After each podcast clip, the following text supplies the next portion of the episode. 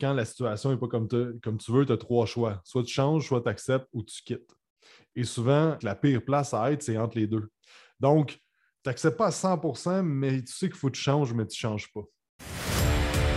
Bienvenue au podcast Dumbbell et Domination. C'est pour les entraîneurs entrepreneurs qui sont tannés du statu quo et qui veulent vivre à leur plein potentiel. C'est pour ceux qui veulent plus d'impact, plus de revenus et plus de liberté. C'est pour tous ceux qui ont des objectifs incroyables et qui sont prêts à faire peu importe ce que ça prend pour les atteindre. On fait pas dans la médiocrité. On est les 1% des coachs qui veulent vraiment plus. On est là pour changer le monde de l'entraînement et on passe notre temps à vouloir s'améliorer pour aider plus de gens possible. Ce podcast est dédié pour toi. On parle de marketing, de vente, de mindset, de leadership et de comment avoir des résultats incroyables avec tes clients pour que tu puisses bâtir ton entreprise de rêve. Sans plus attendre, bienvenue à l'épisode. Salut tout le monde, bienvenue au podcast. J'espère que vous allez bien.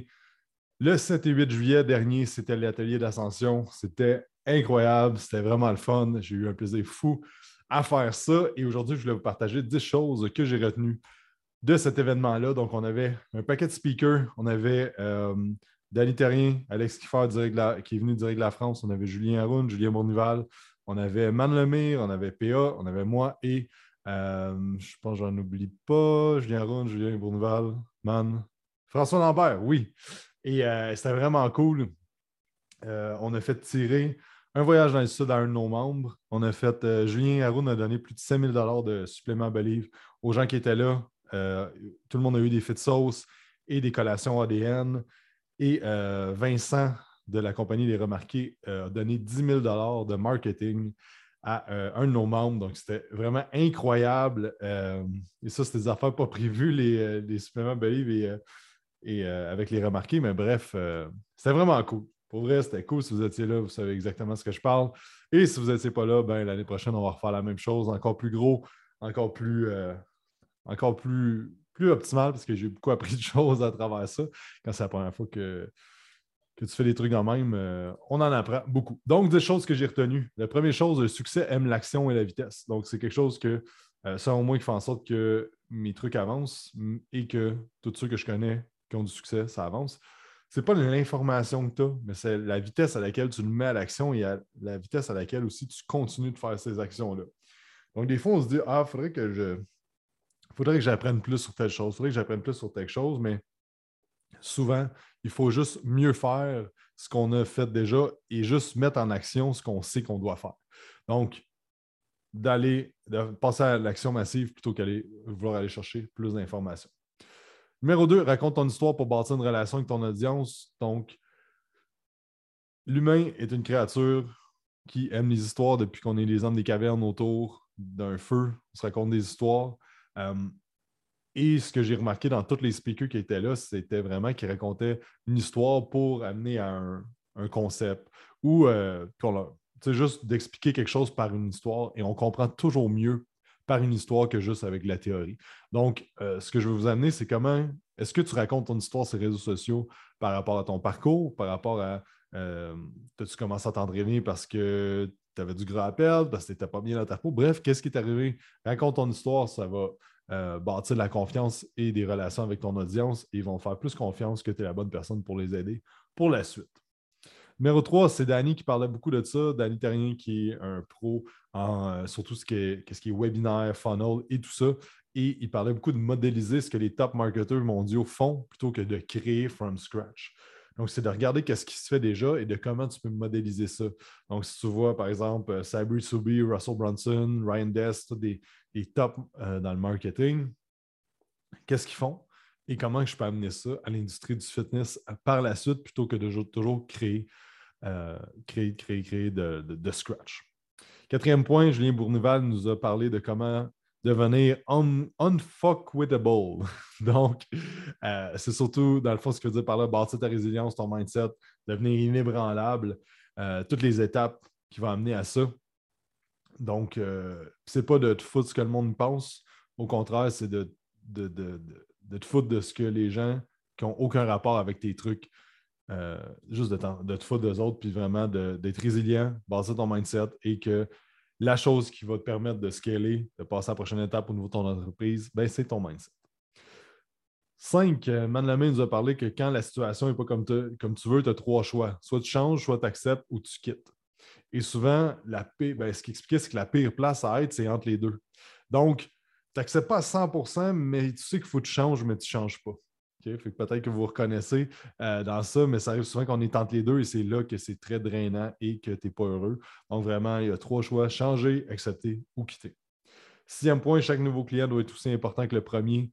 Julien Roux nous a mentionné ça, que dans le fond, avec Believe, au début, il écrivait des lettres à la main à chaque, euh, à chaque client pour leur remercier de leur confiance. Puis maintenant, mais ils le font encore. Parce que le dernier client qui vient de rentrer est aussi important que le premier. Numéro 7, Pierre-Alexandre nous a amené que la vente, c'est le service. Tu ne peux pas aider les gens s'ils euh, n'achètent pas tes services. Et le service d'aider les gens commence à l'appel de vente. Donc, que ce soit une rencontre informative que tu fais, que ce soit un appel, toute cette portion-là, quand les gens te demandent l'information, mais ça fait partie du service.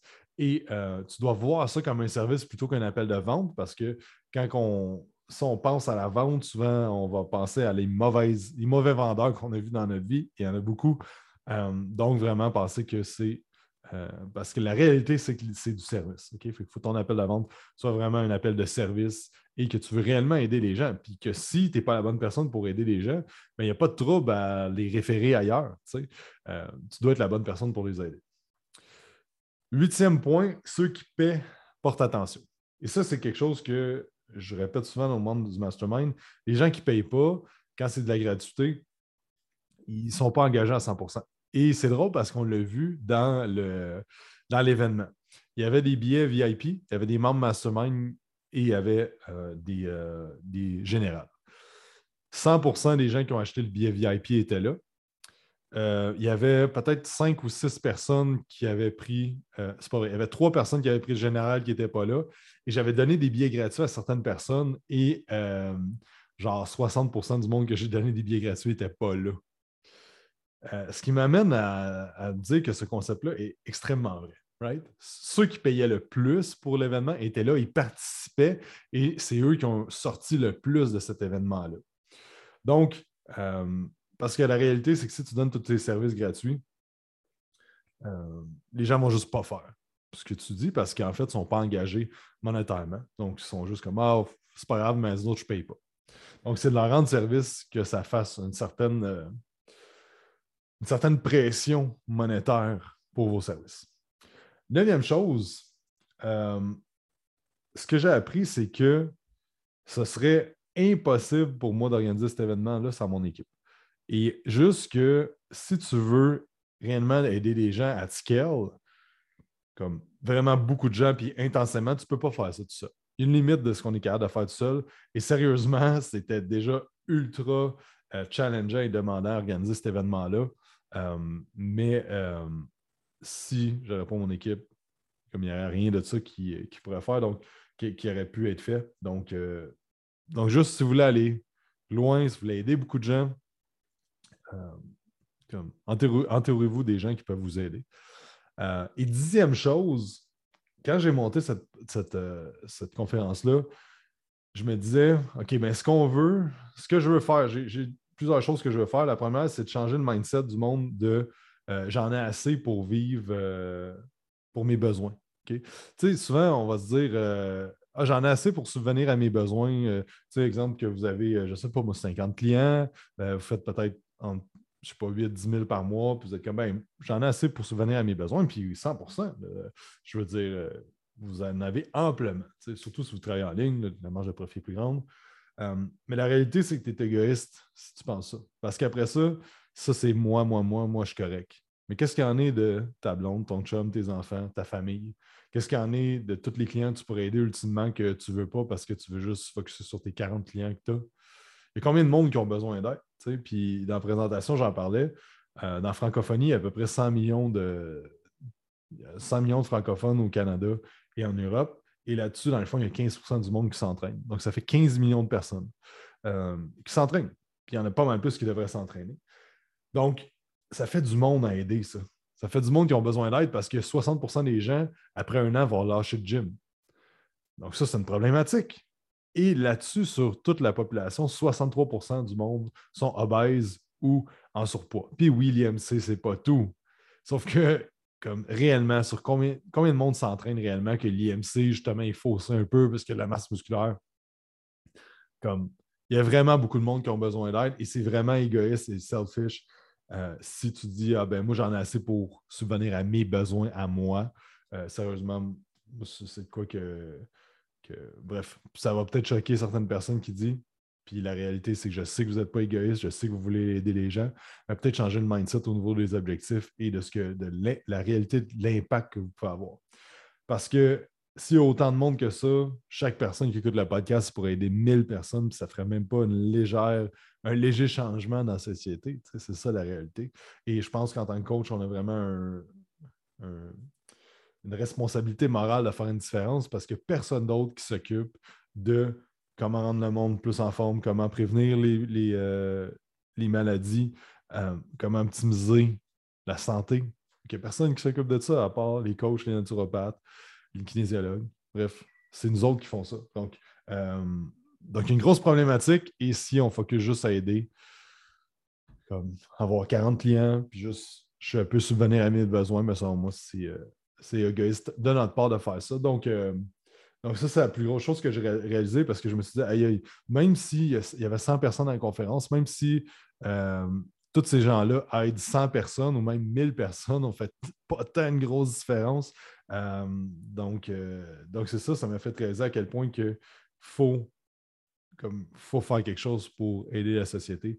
Et euh, ben, c'est ça, ça passe par vous, ça passe par moi, ça passe par tout le monde qui est passionné, qui veut aider. Donc, donc c'est ça les 10 choses que j'ai retenues. ceux que ceux qui étaient à l'atelier, j'ai fait un post sur. il y a un groupe Facebook qui s'appelle Atelier d'Ascension 2022. J'ai fait un post pour que vous partagiez vos top 3 chose que vous avez retenue si ça vous tente euh, d'aller partager ça. Euh, et, c'est ça, fait que c'est ça mon épisode d'aujourd'hui. J'espère que vous avez apprécié. N'oubliez pas de laisser un 5 étoiles sur iTunes, sur Spotify. Si vous écoutez sur la chaîne YouTube, abonnez-vous, faites la petite euh, clochette pour ne rien oublier. Et sur ça, on se parle dans un prochain podcast. Bye, bonne semaine.